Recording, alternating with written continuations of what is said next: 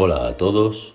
En el Café con Espiritismo de hoy traemos los comentarios de Tarcio Rodríguez en torno a un mensaje del espíritu Humberto de Campos, intitulado La buena voluntad, que es una conversación de Jesús con Hannah, extraído del libro Buena Nueva, capítulo 3, psicografiado por Francisco Cándido Xavier, donde leemos el siguiente diálogo. Sentado como un peregrino en las afueras del templo, Jesús fue advertido por un grupo de sacerdotes y pensadores ociosos que se sintieron atraídos por sus trazos de hermosa originalidad y por su mirada lúcida y profunda. Algunos de ellos se apartaron sin mayor interés, pero Hannah, que sería más tarde el juez inclemente de su causa, se acercó al desconocido y se dirigió a él con orgullo, diciendo, Galileo, ¿qué haces en la ciudad?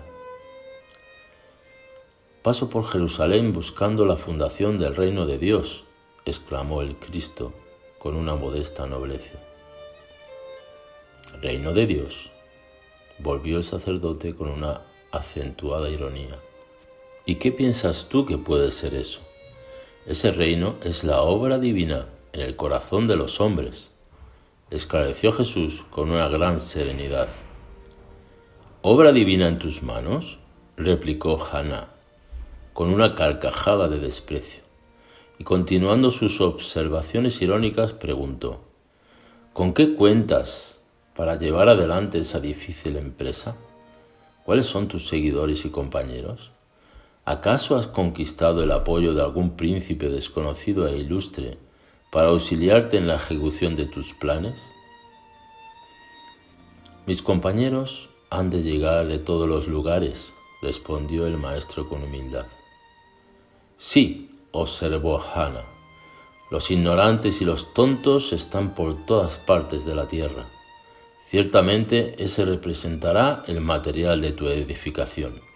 Entre tanto, te, te propones realizar una obra divina y ¿Ya viste alguna estatua perfecta modelada con fragmentos de barro?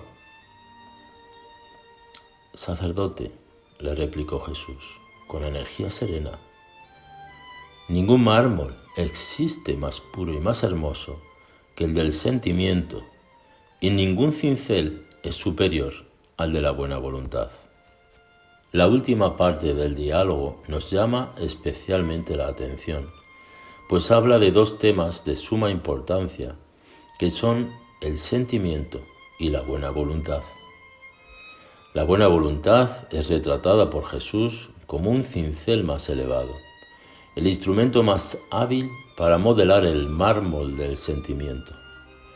Percibimos entonces que es un instrumento en las, manos del Espíritu, con fines claros de ir trabajando el sentimiento para que se modele cada vez mejor.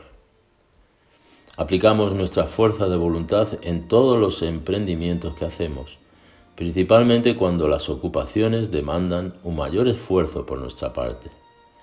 Es por esa resignación que fortalecemos nuestro espíritu de servicio, pero la buena voluntad hace referencia a algo más.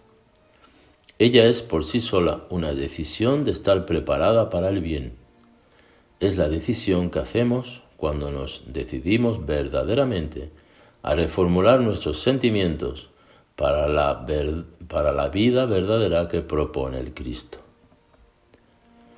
Concluimos con Emmanuel en el capítulo 134 del libro Camino, Verdad y Vida, cuando dice, Las criaturas vulgares solo entienden a los que se imponen a los demás, aunque para eso sean obligadas a oír sentencias tiránicas, proferidas en tribunales sanguinarios.